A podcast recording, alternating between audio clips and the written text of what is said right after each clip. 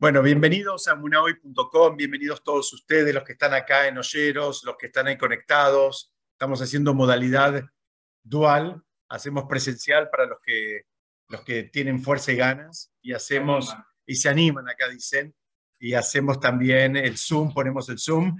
La idea del Zoom es más que nada para, para los que por algún motivo están muy lejos y no pueden venir, eh, pero bueno, eh, si Dios quiere la semana que viene Vamos a hacer una convocatoria más importante para hacerlo presencial, que va a ser la última clase antes de Rosh Hashanah. ¿Eh? Sí, ah, acá me están diciendo que eh, la, convocatoria se regula eh, gastronómicamente. Me dicen, mira, ponemos algo arriba de la mesa, va a haber gente, si no ponemos nada arriba de la mesa, no va a haber gente. Yo no creo que sea así, pero igual vamos a poner cosas arriba de la mesa, porque Besat vamos a, vamos a hacer un, un lejaim todos juntos por el, por la última clase del año que va a ser la, semana que viene. Se llama el chicken, el, azúcar. Sí. sí. Bueno, hecha la convocatoria, entonces para la semana que viene traten de organizarse, especialmente los que suelen conectarse y, no, no vienen, traten de dentro de lo posible venir, los que pueden, los que están, los que están en Buenos Aires, los que están en otros países, en otras, en otras ciudades, eh, eh, igual vamos a aprender el Zoom para que puedan participar del estudio.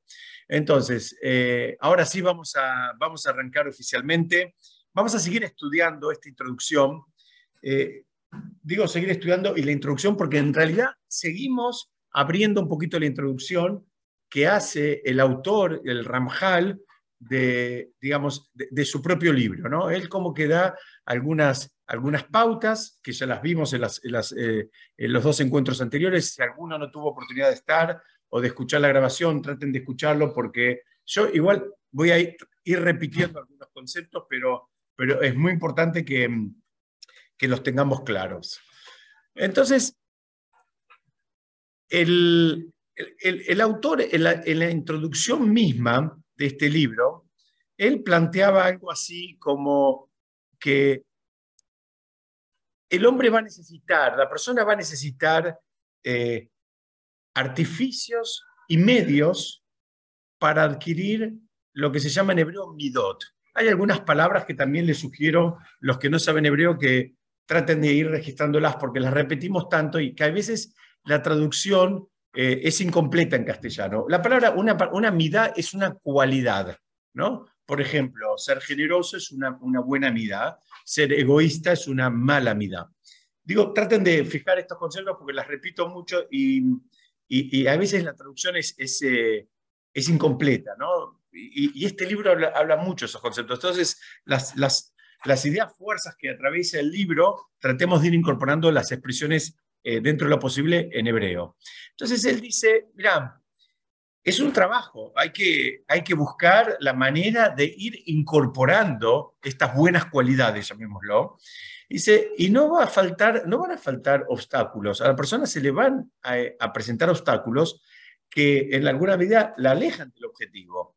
Pero tampoco van a faltar medios como para sobreponerse a esos obstáculos. Esa es más o menos la frase que dice el autor. La explicación que dan es que más allá del nivel que cada uno traiga de fábrica, ¿no? Cada uno podemos asumir que viene con un nivel determinado de fábrica, en cuanto a las cualidades, ahora en un ratito vamos a ver un poquito más en profundidad cómo funciona eso, pero hay personas que naturalmente podemos decir que son, eh, digamos,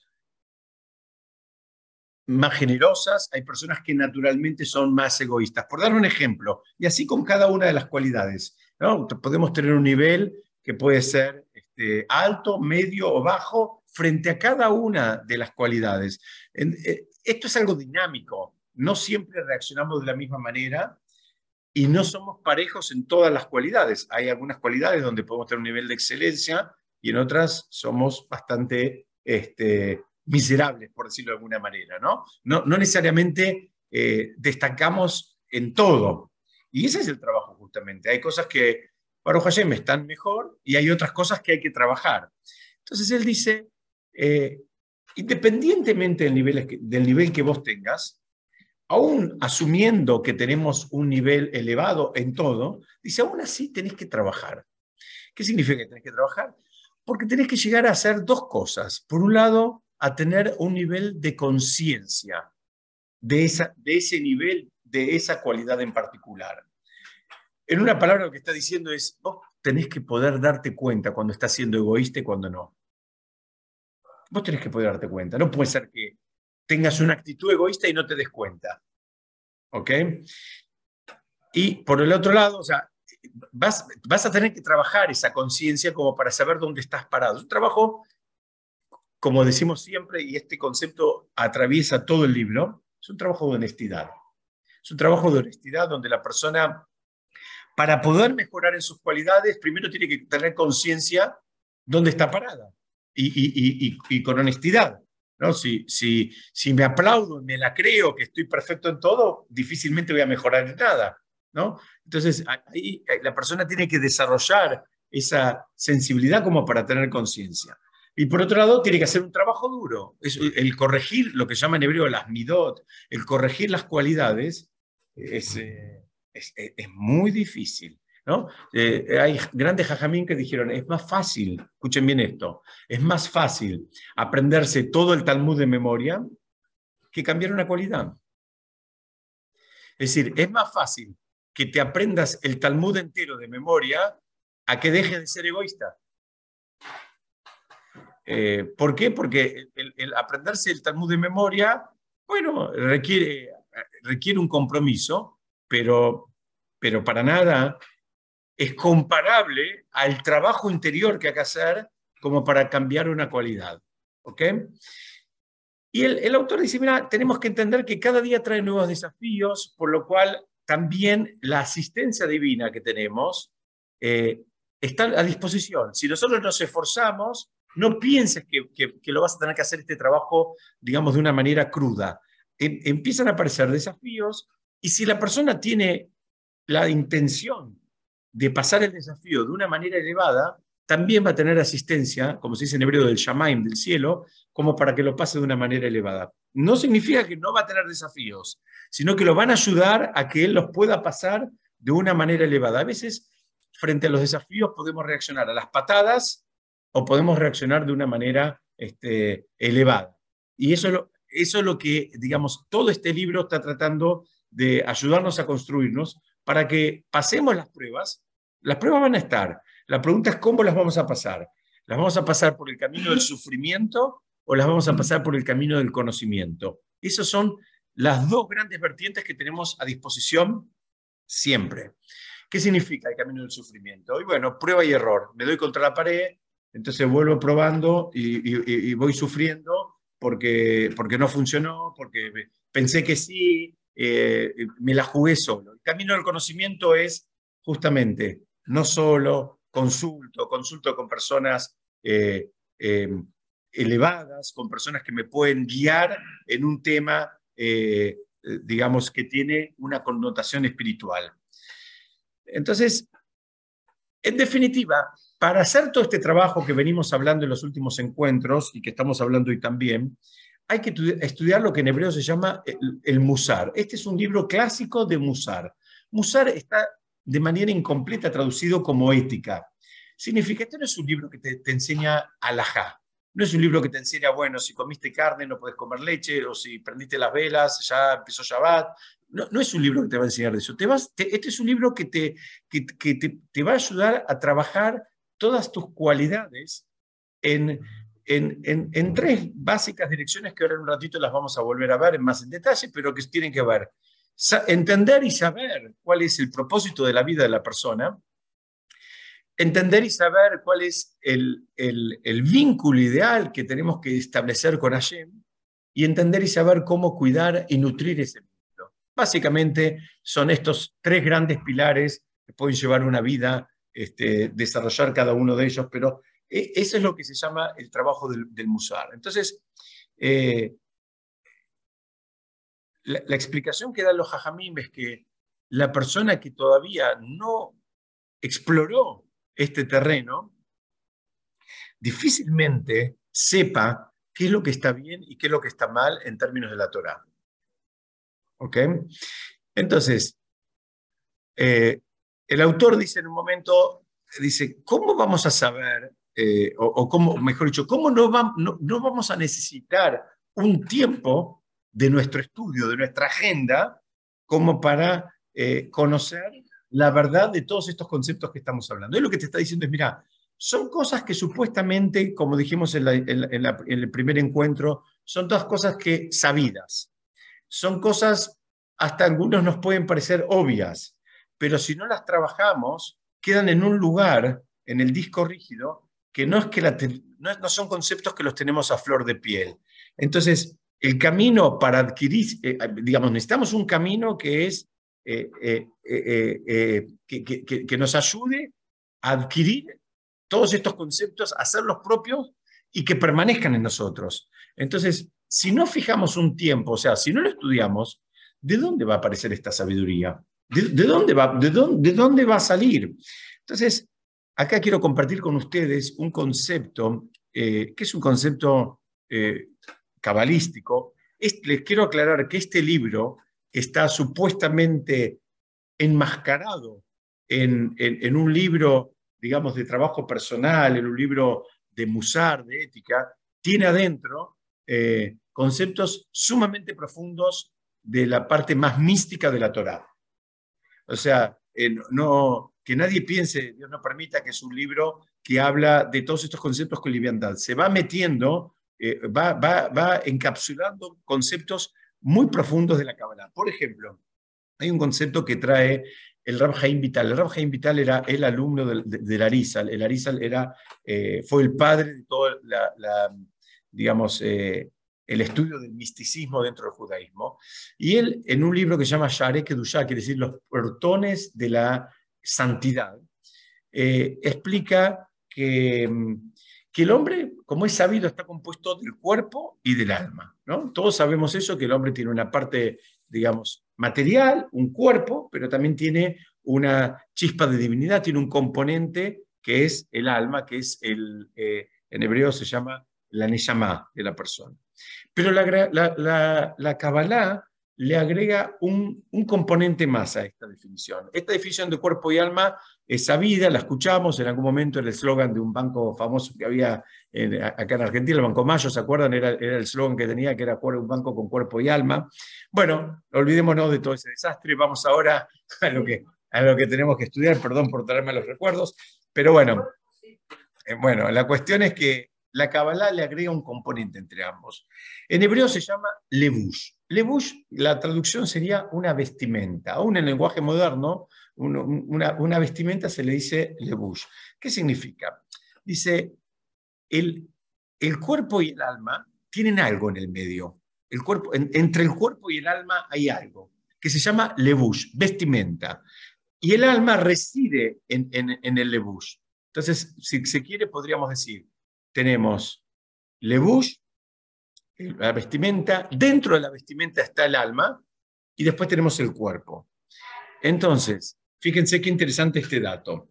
Dice, todo este concepto de midot, todo este concepto de las cualidades de la persona que estamos hablando, y siempre doy el mismo ejemplo, pero podemos eh, salir de egoísta y generoso y pensar en puntual, impuntual, eh, comprensivo o, insensible, y, cualquier cualidad que a ustedes se les ocurra, que fíjense, no tiene que ver necesariamente con el, con el cumplimiento de Torah o Mitzvot, son cualidades que estamos hablando que la persona tiene, que las tiene o no las tiene. Después estamos acá con el objetivo de, de desarrollarlas. Bueno, dice, todas esas cualidades no están, esta es la noticia que creo más importante del encuentro del día de hoy, no están ni en el cuerpo ni en el alma. Están en lo que se llama el lebush, en esta vestimenta, que es un aspecto que está entre los dos. Ahora, ¿qué pasa? Si el lebush está más conectado con el cuerpo, podemos esperar cualidades más bajas en la persona. ¿Por qué? Porque está enganchado muy con lo material, con lo que él eh, siente, tiene ganas de parece. Así como el cuerpo tiene mucho registro de lo que quiere, de lo que siente, de lo que tiene ganas. El cuerpo, todos sabemos si tenemos hambre, sueño, frío o calor. El cuerpo, tenemos, digamos, mucha sensibilidad a lo que el cuerpo le pasa.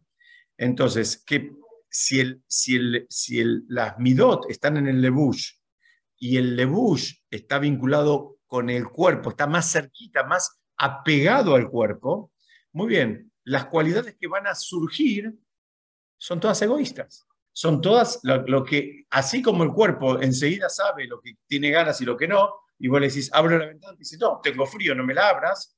Bueno, de la misma manera, eh, va a haber una reacción similar en una persona que tenga su, su, su lebush, ¿no? Muy vinculado eh, con la parte corpórea de, de, su persona. ¿Se entiende este concepto? Entonces, si la persona, entonces, solo va a estar dispuesta a hacer lo que le resulte cómodo, lo que tenga ganas, lo que le guste, lo que, lo, que, lo que le parezca.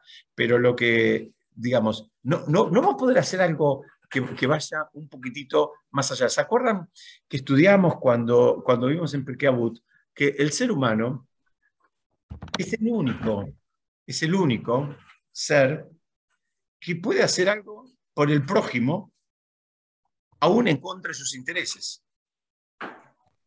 ¿No? O sea, eso, es algo que no, no, lo vamos a encontrar en otras, en otras, este, en otras criaturas. Entonces, acá, acá, acá tenemos que entender que nosotros tenemos 613 mitzvot. De esas 613 mitzvot, hay 248, se llaman en hebreo, que son positivas. ¿Qué significa positivas? Que tienen que ver con hacer cosas. No sé, eh, eh, ponete el tefilim, cumplir el Shabbat, en fin. Eh, son todas cosas que tenés que hacer una acción. Y hay 365 mitzvot que son definidas como negativas porque son, la invitación es que te abstengas de hacer cosas. No trabajes en Shabbat, eh, no, no, tengas determinados vínculos, no hagas, no, hagas un montón de cosas. Inclusive hay otra clasificación de las mitzvot que tienen que ver, algunas tienen que ver con los órganos del cuerpo y otras tienen que ver con los, las venas y los tendones del cuerpo. Entonces dice, cada una, eh, digamos, de las mitzvot también nutren a una parte del cuerpo y también nutren a una parte de, la niyamá. Hay, hay una relación directa entre las mitzvot, el cuerpo y la neyamá. Tal es así, creo que alguna vez les conté, había un rab, en la época del Beit HaMikdash, había un libro, un, gran sabio que escribió un libro que ante determinados dolores en, distintos, en los distintos órganos del cuerpo, cuál era la mitzvah que activaba y, digamos, y sanaba esa parte del cuerpo. Ese fue un libro que un sabio, ahora no me acuerdo el nombre, creo que fue Gisquia, que lo, que lo enterró, lo escondió, lo hizo desaparecer, porque la gente ya no hacía ni siquiera tefilá. Era como un manual, como si fuera que, bueno, se pinchó una rueda, cambió una rueda, le falta nafta, ponele nafta. Entonces no, se había perdido la, la, la dimensión, el vínculo y la percepción de Hashem, porque era como un manual que, era magia, de alguna manera, ¿no? ¿Cómo? Absolutamente, tal cual, milagroso. Era un manual milagroso donde te decía, bueno, estoy inventando, ¿eh? porque no, tuve acceso a ese libro, hace dos mil años que, no está, pero eh, si hay, hay, hay un libro que inclusive está en castellano, un libro que se llama Anatomía del Alma, que tiene, que tiene un capítulo, una parte traducida de un libro clásico que se llama el Sefer Hasidim, eh, que, que te da alguna pauta. Por ejemplo, él te da una pauta, te dice, mira, eh, no sé, te, te, duelen las extremidades inferiores, el pie, la pierna, te, te cuesta caminar. Bueno, activan mitzvot que tienen que ver con el, movimiento. Por ejemplo, anda a visitar a un enfermo, anda a visitar a un familiar que, o un amigo o alguien que lo necesita. En fin, él da algunas pautas, pero no es el libro original que les estoy diciendo, que ese libro desapareció hace muchos años. Entonces, Fíjense que entre las 613 mitzvot que tenemos, tenemos surtidito, ¿no? Entre 613 mitzvot, si quieren, solamente para que sepamos, lamentablemente en esta generación apenas podemos llegar a cumplir 200, porque hay 413 más o menos, eh, número más, número menos, que no se pueden cumplir, porque muchas tienen que ver con, con, con, el, con la, presencia del Beta Mikdash, que no, no hay, Lamentablemente no tenemos el Gran Templo de Jerusalén, muchas tienen que ver con eh, mitzvot eh, que dependen de la tierra de Israel y que en este momento tampoco se están pudiendo cumplir. En fin, para que no nos asustemos, eh, hoy nos hicieron un descuento y tenemos una tercera parte. Aún así también nos cuesta. Pero fíjense qué interesante, aún teniendo 613 mitzvot, vamos a pensar en el esquema original, no hay ninguna mitzvah que te dice, sé humilde. No hay ninguna que te dice sea humilde. No hay ninguna que te dice no seas enojadizo, no seas calentón. No hay ninguna mitzvah que te dice, eh, eh, qué sé yo, no seas impuntual, no seas, este, iba a decir no seas rencoroso, pero hay una en un lugar que te dice que no seas rencoroso, pero eh, digamos, de, las cualidades que nosotros, digamos, no nos gustan y, conocemos, fíjense qué raro, porque alguien podría pensar, bueno, si es tan importante, ¿por qué, ¿por qué, digo que es tan importante? No es que lo digo yo, porque el, Zohar, la parte mística del judaísmo, dice que, por ejemplo, una persona enojada se compara con un idólatra con una persona que hace abodázara. ¿Por qué? Porque, bueno, eh, una persona que está enojada, en general, ¿por qué la persona se enoja tanto? ¿Por qué alguien se enoja? Una persona que se enoja, digamos, eh, de verdad, no el que se enoja, porque hay dos maneras de enojarse. Hay una que es la recomendada, porque a veces uno tiene que tener una voz de mando eh, con quien sea, a veces puede ser con los hijos, a veces puede ser con, compañeros de trabajo, con empleados o con, o con alguien de la comunidad. A veces hace falta que alguien eh, digamos, asuma la voz de mando, pero dice, eso debería ser de la boca para afuera. En tu corazón nunca debería residir el enojo.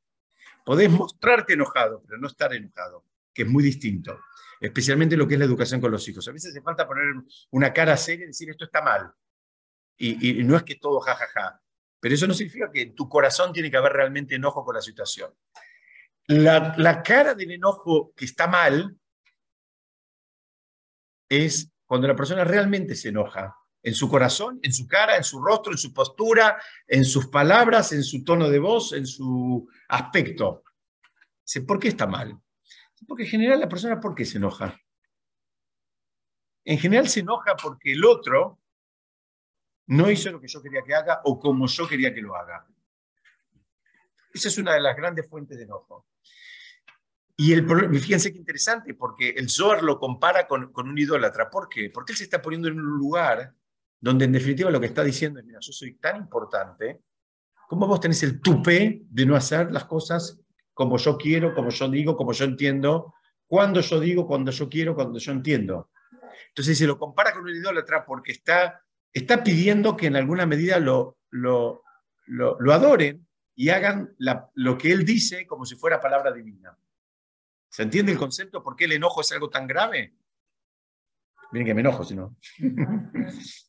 y la segunda, eh, la segunda cosa que también trae, esta la trae el Talmud, no la trae el Zohar, la trae en el, Tratado de Baba Metziah, la página 58, da un ejemplo que dice, mira, una persona que avergüenza al compañero en público, ¿qué significa?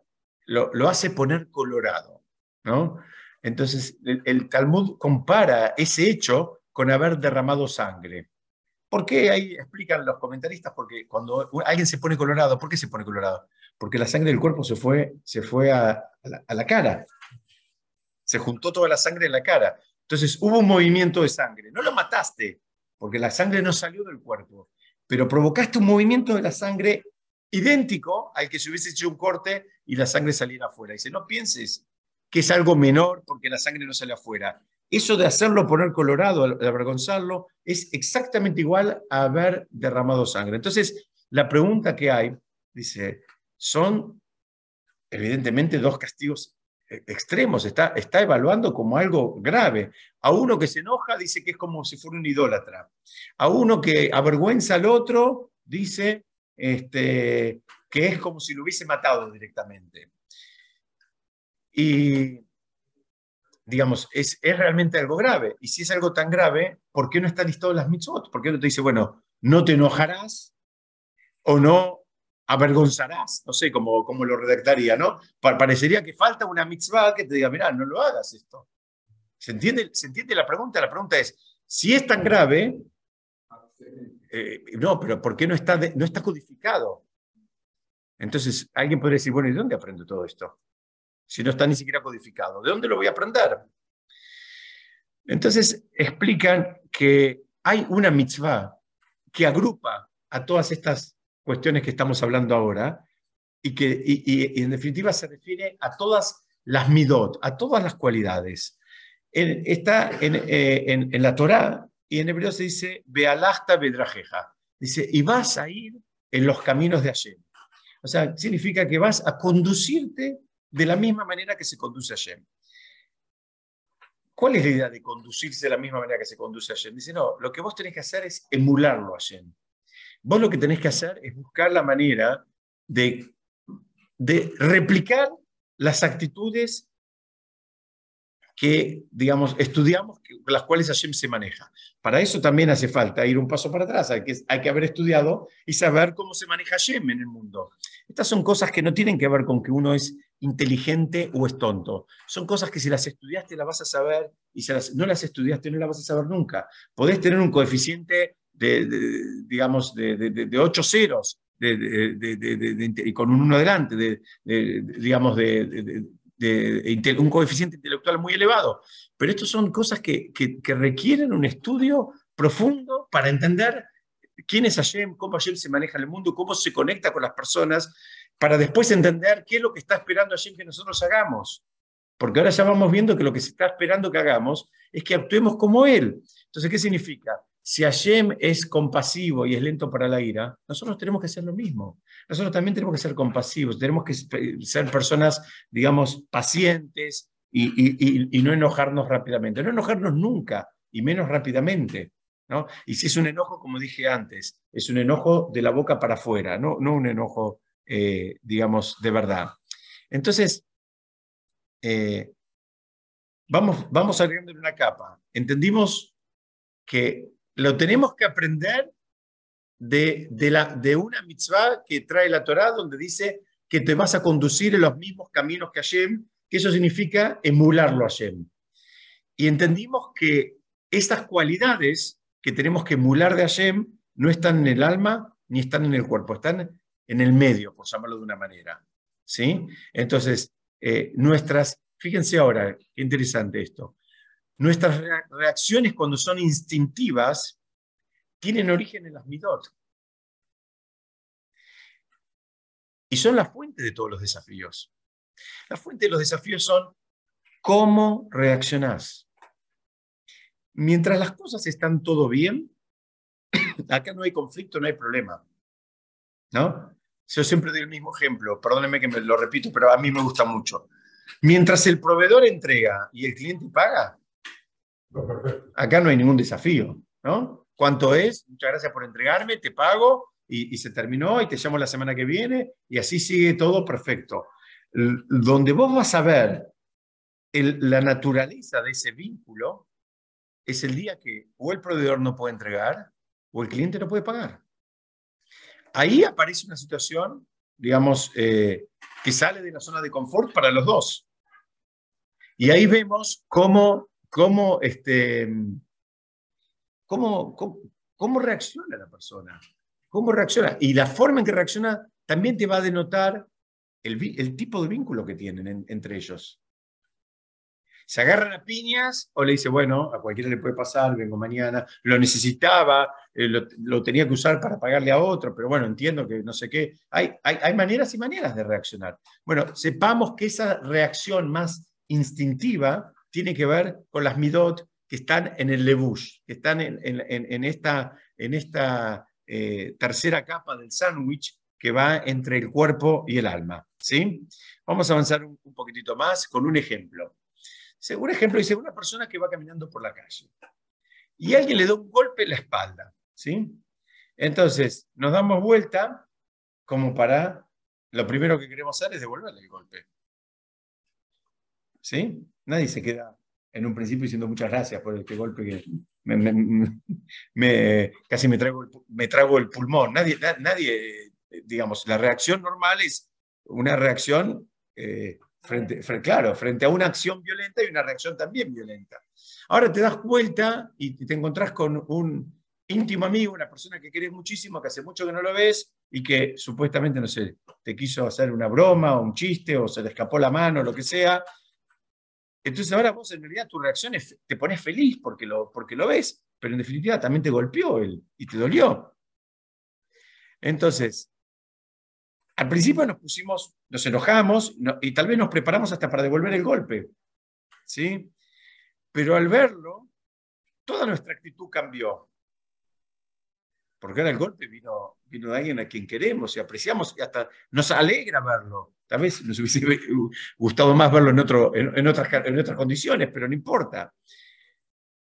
Eh, posiblemente ahí nos olvidemos del enojo, Y también de las ganas de venganza, porque nuestra mente, al reconocer un buen amigo, prevaleció, hizo prevalecer sobre nuestra reacción negativa natural. Nuestra, ahora nuestra reacción cambió, porque ahora hay, hay más información. El que te golpeó es alguien a quien vos querés. Tal vez lo hizo sin querer, tal vez que se suene un chiste y demás, pero no es lo mismo que si el que te golpeó es don nadie. ¿Se entiende? Entonces, tenemos que ver esto de que eh, las reacciones instintivas están vinculadas con las, con las midot y, reforzamos. Si el cuerpo físico está más cerca del lebush que del alma, entonces, eh, ahora vamos a entender por qué a veces nos cuesta mucho, por ejemplo, el cumplimiento de las mitzvot, ¿no? ¿Por qué? Porque las mitzvot tienen eh, más que ver con el alma. Ahora nosotros estamos muy bandeados, estamos, estamos muy de, un lado de, de, la balanza, por llamarlo de una manera, que tiene que ver con todo lo corporal. Entonces, ¿qué pasa? Ahora, el vínculo con las mitzvah hay que ir a buscarlo allá arriba, al alma, que tiene que atravesar después el lebush y después tiene que llegar al cuerpo. Tiene que ser un recorrido mucho más, mucho más eh, extenso, mucho más grande. ¿ok? Y es más difícil hacer llegar al cuerpo que el cuerpo. En definitiva, las mitzvot las hacemos con el cuerpo, no las hacemos con el alma. El cuerpo tiene que hacer la mitzvah, hay que levantarse temprano y venir al templo y ponerse el tefilín. Pero si, si está todo tan lejos el recorrido, es como que eh, eh, cuesta más. Ahora, si mejoramos las midot, automáticamente también eh, es como que se produce un, elevamiento de todo el sistema. El lebush también cambia la dinámica. El lebush también se eleva. Ahora también la conexión entre el cuerpo y el alma es intensificada en cantidad y en calidad. hay otra calidad acá. ¿Me, van siguiendo con todo esto? Entonces ahora se trabaja en conjunción. Ahora, el alma y el cuerpo pueden estar más alineados. Es muy distinto a que, a que, estén, eh, a que estén enfrentados. Ahora el alma está más eh, alineada con el cuerpo porque el lebush también se elevó, donde están las cualidades, donde están las midot. Entonces ahora la persona puede fluir. Esto, esto es un concepto fundamental, muy importante que lo entendamos. Entonces, ahora, ahora vamos entendiendo por qué cuando la persona empieza a refinarse, es todo un, ciclo, un círculo virtuoso que ayuda a que la persona también empieza a cumplir mitzvot, porque em, empieza a encontrar menos resistencia. ¿En quién? Su propio, en su propio ser, no afuera, adentro. En su propio ser empieza a encontrar menos resistencia. El ejemplo que dan, otro ejemplo para tratar de entender esto, un muchacho joven no sé, pongámosle 16 años, ¿no? Eh, hizo el bar mitzvah, le enseñaron, estudió Torah, sabe todo, le enseñaron toda la importancia de que es eh, participar del minyan a la mañana para ponerse el tefilín en el templo, ¿sí? Ahora, el problema de él no es intelectual. Él sabe, conoce, entiende todo desde el punto de vista intelectual, pero hay un problema de midot. Cuando suena el despertador, se agarra piñas para el despertador y, no se quiere levantar, ¿no? Porque la cama está calentita, afuera hace frío, eh, digamos, no, no, digamos, no, no, no, le resulta como atractiva la propuesta. Pero insisto, él intelectualmente conoce todo lo que está bien y lo que está mal, lo que hay que hacer y los horarios y las cosas que, digamos, que tienen su tiempo y su lugar.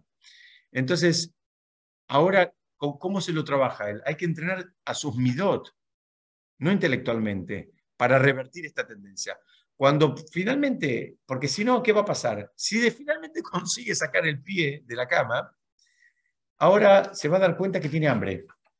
Entonces tampoco puede ir al templo porque ahora tiene que comer algo primero, porque así muerto de hambre no puedo ir. Fíjense cómo es esto em, em, empieza, van, van apareciendo lo que hablábamos al principio, van apareciendo desafíos uno atrás del otro.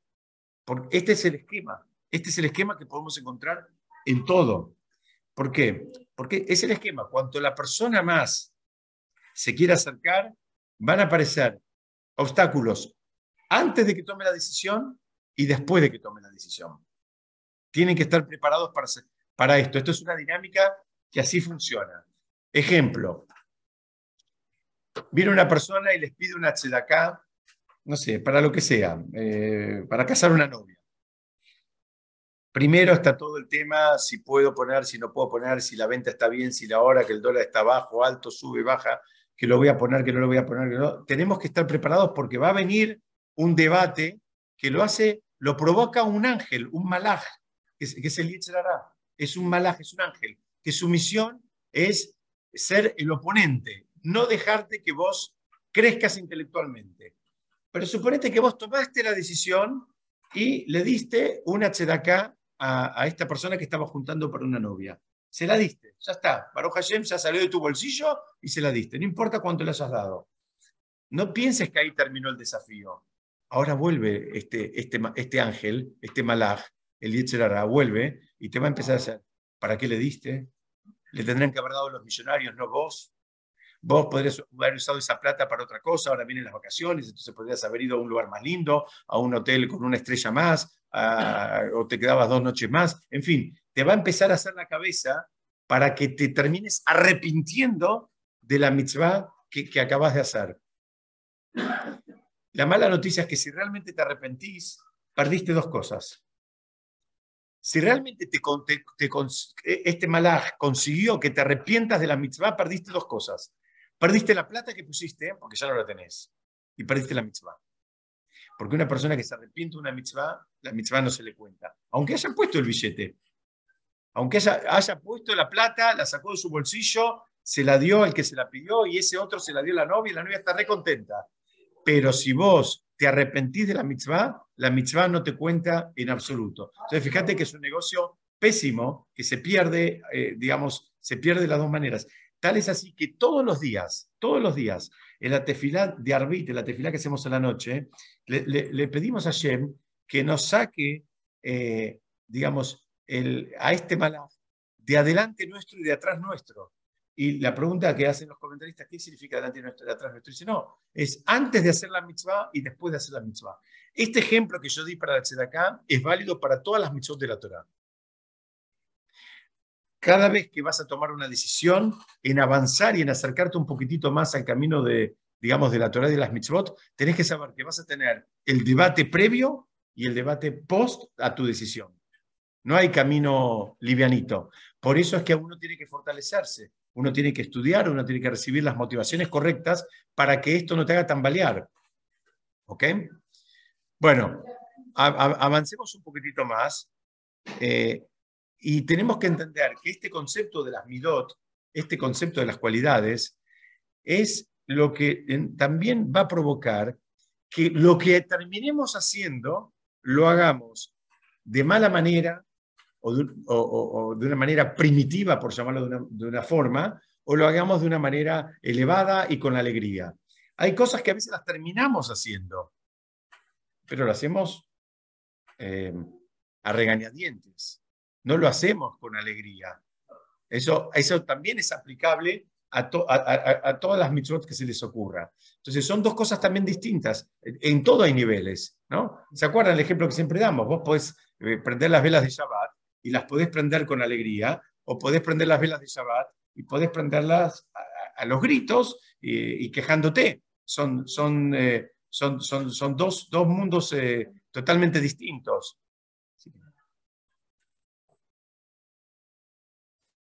Dice, hay, hay en un, este, siempre lo digo como un chiste, pero yo soy muy ajne. Y quiero escuchar lo que están hablando. Entonces no puedo, no, puedo seguir. por eso necesito silencio, porque es un problema mío. Tengo una amidad que soy muy, muy, muy ajne, entonces como quiero enterarme lo que pasa, no me puedo concentrar en lo que estoy hablando. tengo que trabajar esa mirada. Dice, estudiamos hace unos años en este espacio también en el libro de Michelet, en el libro de Proverbios que escribió el rey Salomón, que él dice, fíjense lo que dice, dice, como un anillo de oro en un cerdo es una mujer hermosa sin inteligencia. De vuelta, como un anillo de oro en el, en el hocico de, un, de un cerdo es una mujer hermosa sin inteligencia. ¿Qué significa? Dice, primero dice, el cerdo, por un lado, es, eh, para nosotros es el animal, digamos, que tiene más, en, hebreo se dice más tuma, más impureza espiritual. Dice, pero si vos lo adornás con un anillo de oro, ¿no? Estás tratando de adornar algo bajo con algo bien elevado. Dice, ¿y el, cerdo dónde lo va a usar este, a este anillo? ¿Dónde lo va a usar? Lo va a usar donde él se mueve, que es ahí, en, donde está eh, el chiquero, donde está la, basura, la suciedad y demás. Entonces, la pregunta es, ¿qué valor tiene este anillo en este cerdo? Ninguno. Ninguno. Entonces dice, e, este, esta, esta alegoría que hace eh, el, rey, el rey Shlomo, dice, eh, también, una, dices, una mujer hermosa también tiene un anillo de oro, que es su belleza, su apariencia atractiva, pero si ella es tonta, eh, la va a usar de una manera negativa, la va a usar de una manera baja. Eso es lo que está diciendo. Si es inteligente, va a saber cuándo revelar esa belleza, con quién, en qué lugar, con, en qué contexto y cuándo conviene ocultar esa belleza. Hay, hay contextos que, que mejor no manifestar la belleza porque, porque puede, puede terminar mal. Es decir, la belleza sola en general no sirve de nada. Si esa belleza está acompañada de buenas midot, entonces ahí sí utilizás el regalo de Hashem como corresponde, en el lugar que corresponde, en el contexto que corresponde. Entonces así es una cosa eh, que merece ser alabada, como dice el Eshet Hail en eh, eh, esa, esa poesía que escribió el rey Shlomo y que recitamos todos los Shabbatot. Entonces, digamos, ¿qué significa todo esto? Dice, la persona, podemos ser hermosos, podemos ser facheros, podemos estar adornados con anillos de oro que representan todas las mitzvot, el anillo de oro también representa todas las mitzvot, la completitud. ¿Qué significa? Si aún cumplimos todas las mitzvot, pero si al mismo tiempo caemos presos de el enojo, los celos, la competencia, la venganza, la malicia y demás, es decir, supuestamente somos igual que el chancho este. Tenemos el anillo de oro. Ahora el anillo de oro, ¿saben qué es? Son las, son las mitzvot, la Torah de las mitzvot. Es una mala noticia esto que estoy dando. Esto lo que está diciendo es, aún en, ambientes supuestamente espirituales vas a encontrar la miseria. Y lamentablemente lo hay. Con todo el dolor del alma. Hay lugares de estudio de Torah de élite donde hay la competencia y el egoísmo que no se, no se imaginan. Esto es porque, porque no, no, no empezaron son de élite porque en algunas áreas estudian con profundidad y son muy avanzados, pero desde, desde otro punto de vista ni siquiera despegaron del piso. Están, están en, el subsuelo todavía, aunque saben mucho de, determinadas áreas. Esto, con todo el dolor del alma, aún en el ambiente de Torah lo, lo estoy diciendo. El estudiar Torah no es garantía de nada. Si no estudiaste todos estos conceptos de, tener la sensibilidad y reconocerlo y, trabajarlo y tener conciencia y, ser honesto, mm, mm, sí, todo el mundo va a decir, no, no, está mal ser egoísta. Pero si no machacás, terminás siendo egoísta de la manera más primitiva que se te puede ocurrir. Miren, eh, les voy a contar una historia, no una historia, les voy a contar un caso que pasó en, Israel, en los años 60, por ejemplo. ¿no? Después, después de la... De la mm, eh, después de la declaración de independencia fueron años muy difíciles en Israel, ¿no? Los primeros, eh, los primeros años, la independencia fue en el 48, pero los primeros años fueron muy difíciles con los vecinos, con los árabes, con esto, con el otro, eran, eran momentos difíciles. Y había un sistema antes de que existan los drones y antes de que existan tal vez este, artillerías de largo alcance, había una forma que se manejaban los árabes en Israel eh, para, para atacar a los puestos, eh, digamos, fronterizos ¿no? de, los, de los soldados israelíes. ¿Y qué hacían? Cargaban burros con eh, explosivos, burros, camellos, cargaban con explosivos y los mandaban, digamos, contra el, el paso fronterizo. Entonces, llegaba el burro y terminaba explotando por el aire eh, el, burro, el paso y los soldados pobres que estaban ahí. Y en los años 60, ¿por qué di este ejemplo de los años 60? Porque fue como el, auge de todo el movimiento de las ligas de protección de animales, encabezados por Brigitte Bardot, no si se acuerda, mal, yo era chico, pero ah, yo nací en el 67, así que no, había nacido todavía cuando esto pasó, pero conocemos todos el, tampoco nací cuando Colón descubrió América y sabemos que, que, fue, en 1492. O sea, no hay que, no hay que haber nacido para, para, saber. Pero sabemos que todo este movimiento empezó a tener, eh, digamos, un poco de ebullición en el mundo en los años 60 y siguió. Tal es así que en esa época era muy común el uso de tapados de piel y hoy en día cada vez es, eh, es más raro encontrar a alguien con un, con un tapado de piel.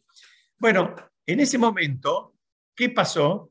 Estos grupos supuestamente elevados de las ligas de protecciones de animales presentaron una queja por el uso del burro como medio de mandar explosivos.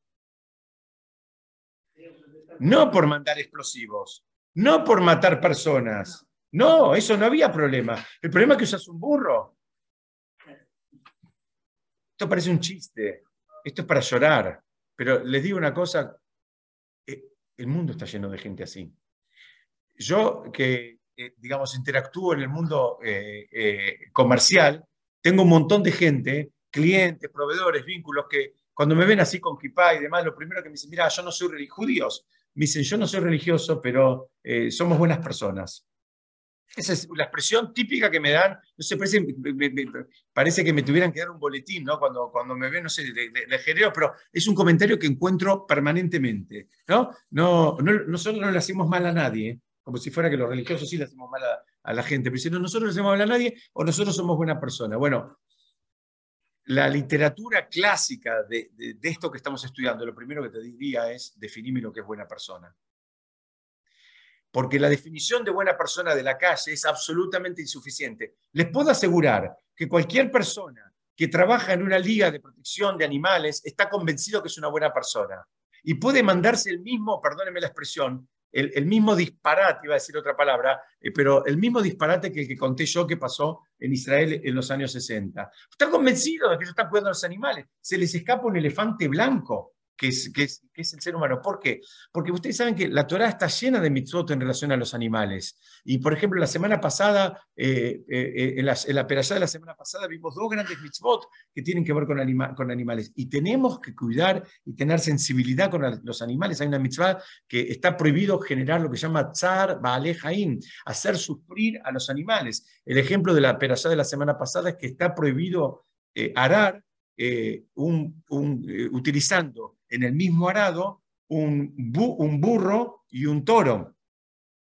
Y la explicación, si bien esto está dentro, está tipificado dentro de lo que llama un hawk, cuando es un hawk no hay, eh, no hay explicación, pero la, la, explicación que dan los comentaristas le ponen un poco de luz para que nosotros entendamos. Hay varias. Una es básica, es que el toro tiene mucha más fuerza que el burro. Entonces, ¿sabes qué? Vas a hacerlo sufrir al burro, porque en definitiva va a tener que, va, a intentar ir, digamos, acompasado con el, con el toro y, no hay manera, porque el toro tiene mucha más fuerza que el burro. Esa es una explicación. Y hay otra explicación muchísimo más sutil. Miren qué linda esta. Si sabes qué, el, el toro es un animal rumiante. Entonces está masticando posiblemente algo que comió hace horas. Dice, el burro va a sufrir porque va a pensar que el dueño le dio de comer al, toro y no le dio de comer a él. Entonces, ahora, ¿qué significa todo esto? La Torah, ahora la Torah viene y te está pidiendo de que tengas una sensibilidad especial con los animales. Está muy bien. Pero Torah va un paso más allá. Dice, ¿sabes por qué te pide una sensibilidad especial por los animales? Porque para que te entrenes, por esa sensibilidad, tienes que estar con las personas, no con los animales. El que se quedó con la sensibilidad por los animales se quedó a mitad de camino, no entendió nada. No entendió nada. Eso está bien, está bien. Y hay un montón de otras mitzvot. Si, vas a, si te vas a quedar con los pollitos de una, de una paloma, la Torah te dice, echa la paloma y después quédate, eh, que no, no, lo hagas, no hagas algo cruel frente a la madre. Echa a la madre que no te vea después saca los pollitos. Si los, los querés comer, los tenés que comer y demás. No, te, pide que, que, tengas actitudes, eh, digamos, eh, como, humanitarias, misericordiosas. Pero no es, no es por los animales per se es porque la Torah te va marcando con las mitzvot cómo te tenés que terminar construyendo. Si vos te quedaste en el camino, fíjense, hay, hay una más. Una persona que tiene animales o tiene un animal en la casa, le tiene que dar primero de comer al animal. Fíjense cómo la Torah cuida a los animales y cuida de que, porque si el animal depende de vos para comer, bueno, antes de sentarte a comer, asegúrate que el animal no sufra, porque es una mitzvah de la Torah que el animal no sufra. Pero todo esto, además de que es una mitzvah de la Torah, etcétera, etcétera, es para que te construyas, para que vos después, eh, digamos, te asegures que no haya personas que tampoco sufran. Si vos te quedaste en que sos un tzadik porque vos vas y le das primero de comer a tu hámster o a tu, qué sé yo, eh, perro, gato, el animal que tengas, eh, bueno, no entendiste nada todavía. alguno va a pensar que es un gran tzadik porque él le da primero de comer al hámster y después come él pero no entendió nada. Pero eso vale para los empleados. Para todo. Para todo. Vale para todo, absolutamente para todo. Entonces, ¿qué, qué, qué, qué por qué traje todos estos ejemplos? Porque esto están, lo que está, eh, este libro lo, está buscando es ese perfeccionamiento de la persona y que entienda en profundidad cuál es lo que se está esperando de él. En el medio te puedes hacer eh, una ensalada de frutas y convencerte de que estás siendo un gran chadik y sos un animal que manifestás en los eh, eh, fueros internacionales eh, en favor de los burros y no en favor de las personas. Ahora que le manden explosivos a las personas así de una manera tipo emboscada, no te parece mal. Que las personas vuelen por los aires no te parece mal. El burro sí, me parece mal. Entonces estoy dispuesto hasta subirme un avión, ir de viaje y manifestarme con firmas que junté con mucho esfuerzo en distintos países para para, para, presentar una, queja formal. Entonces, sí, acá tenemos que ver que nuestras acciones tienen que llegar a ser, eh, el, el, autor habla de que sean puras y limpias. Puras es que tengan, si se quiere, eh, digamos, el único objetivo de acercarte a Shem.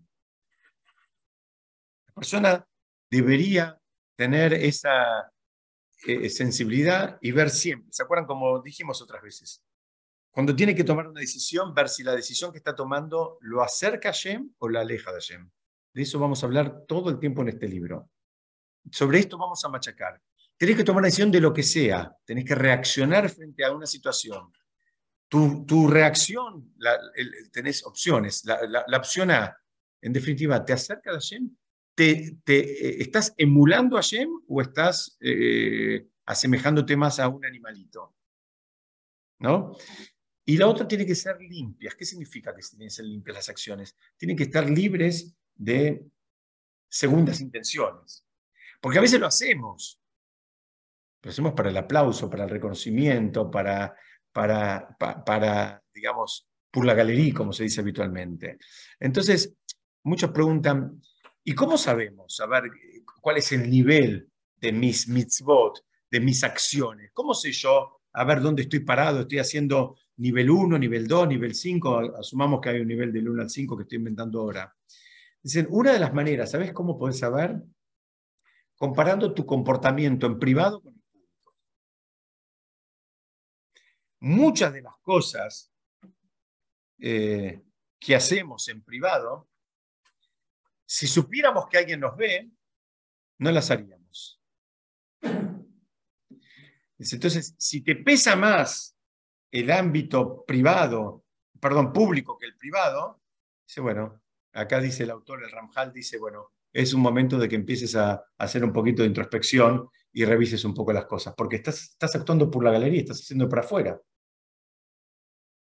Entonces te vienen a pedir, para el ejemplo de la novia de antes, si acá está lleno de gente, me levanto yo acá y digo, no, yo me voy a hacer cargo de y pongo un cheque con no, sé cuántos ceros. Si la misma situación me llama por teléfono, entonces le digo, no, en este momento no puedo y le corto.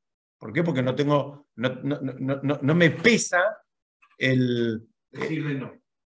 Eh, ni el decirle no, ni la opinión de, de, los demás. Entonces, uno tiene que llegar a hacer lo que, lo que haga porque es lo correcto, independientemente si hay una sala con 100 personas que te están aplaudiendo o estás solito en, la baulera de tu casa y estás haciendo la mitzvah.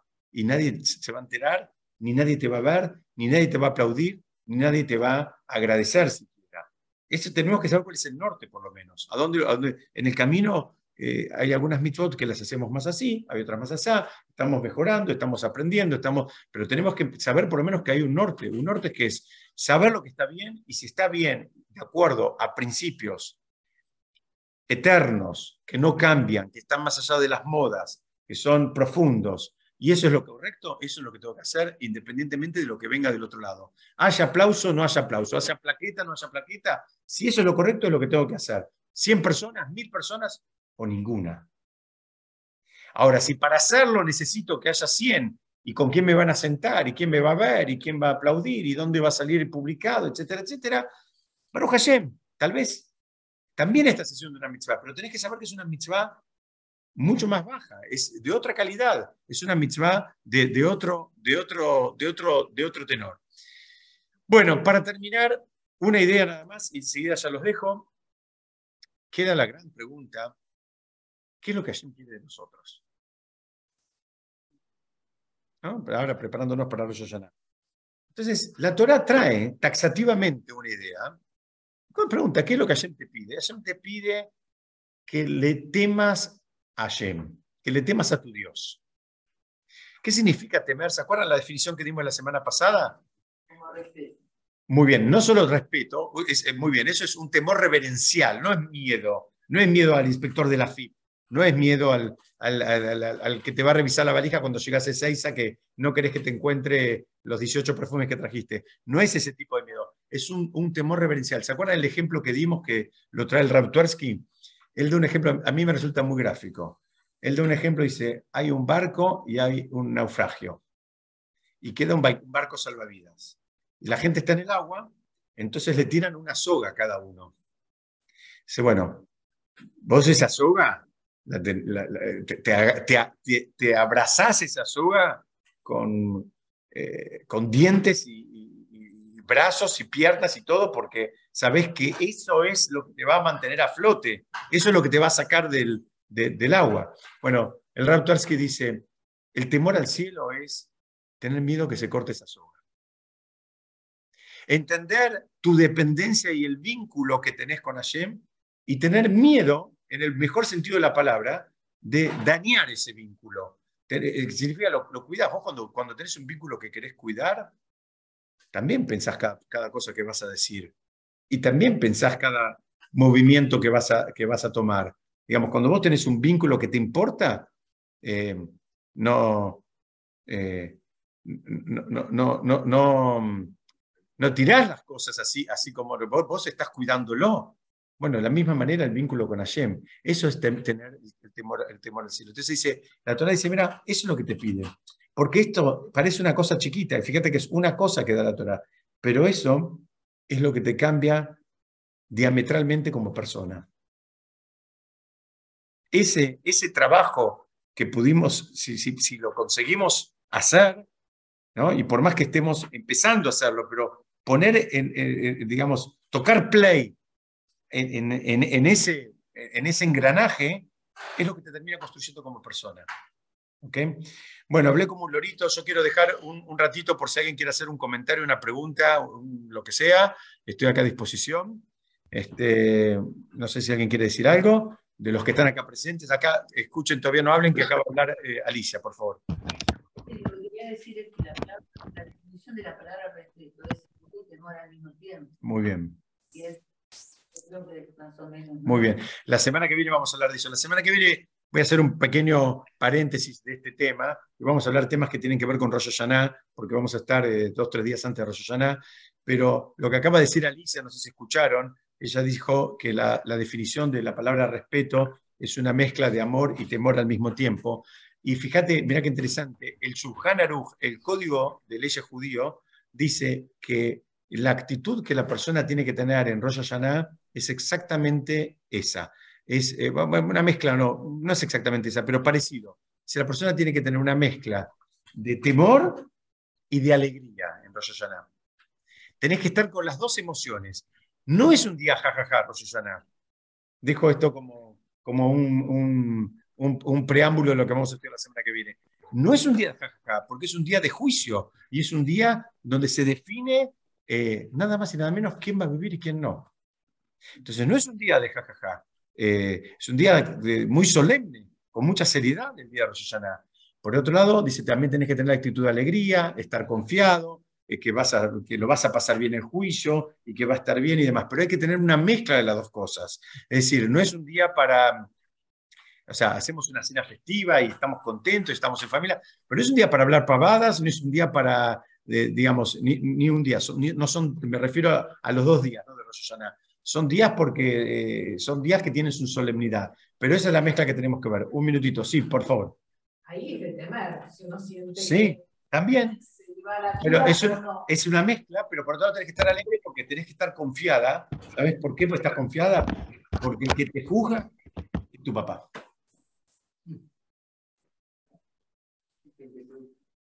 ¿Entendés? Es, tu padre, que, es misericordioso y que es bueno y que es lento para la ira. Entonces vas con el eh, caballo del comisario. No es un juicio eh, en términos de un juez, eh, digamos, de carne y hueso. Estamos hablando de el que nos está juzgando es Hashem, que siempre está buscando la manera de que aprobemos el examen. ¿Se entiende? Bueno, eso si Dios quiere, estos conceptos los vamos a ver un poquitito más la semana que viene. Son conceptos que para los que estudiamos juntos hace unos años, ya los vimos otras veces, pero es lo que se estudia cuando llega el momento. Tenemos que repasarlo y refrescarlo un poquitito, ¿ok? Bueno, muchas gracias a todos por eh, a los que vinieron acá. Sí, escucho. Te quería hacer una consulta. ¿Te, puedo consultar? Sí, una pregunta? Ah, bueno, porque bueno, vos hablaste de trabajar las especialmente trabajar el enojo, o al menos al principio. Y entonces vos decís que uno puede mostrarse enojado, pero que eso lo asocias con, con, con, ser ególatra, con que el otro reacciona de una manera que vos no esperás o, o no es la que vos querés. Pero ¿qué pasa cuando se trata de una falta de respeto? O sea, a mí me, cuesta mucho, digamos, si yo lo quiero llevar a la práctica, el trabajar el enojo, cuando vos estás con alguien que te falta el respeto, eh, es fácil no enojarse, eh, no, tener ese sentimiento desde el corazón, como decís vos. No, para empezar, te entiendo, eh, Roxana, pero para que, para, que quede claro, la palabra fácil no la dije nunca. no la dije nunca y creo que no, no, al menos a mí no me atraviesa en nada de lo que estuvimos estudiando, pero eh, hay que trabajar. Eh, a veces tenés que mostrarte enojada, pero no dejar que esa emoción entre, no dejar que esa emoción entre en vos, porque a vos no te hace bien. No, mismo a vos, no, independientemente de lo que pase con el otro y quien sea el que te lo provoque, a vos no, no, te hace bien y no te ayuda. Entonces, es, está bueno empezar a, tener esa sensibilidad y mm, tal vez actuar como si estuvieras enojada, eh, porque eso va a romper una, eh, digamos, una actitud en el otro, eh, para que no se repita, porque evidentemente te molesta, él tiene que saber que te molesta y que, que te afecta, etcétera, etcétera, pero el, trabajo es tratar de dejarlo de la boca para afuera y que nunca entre en el corazón. No es fácil, pero es todo un trabajo, claro que es todo un trabajo. Gracias, Diego. Por nada, por nada. Todos bien. Bueno. Cada día, cada día me abrazo más a esa soga. Bueno, Te lo agradezco. Baruch Hashem, Baruch Hashem, Baruch Hashem. Me, alegro mucho. Bueno, eh, les recuerdo que si Dios quiere, la semana que viene hacemos un Lejaim. Los que puedan venir, que vengan. Eh, Shabbat Shalom y que estén todos muy bien.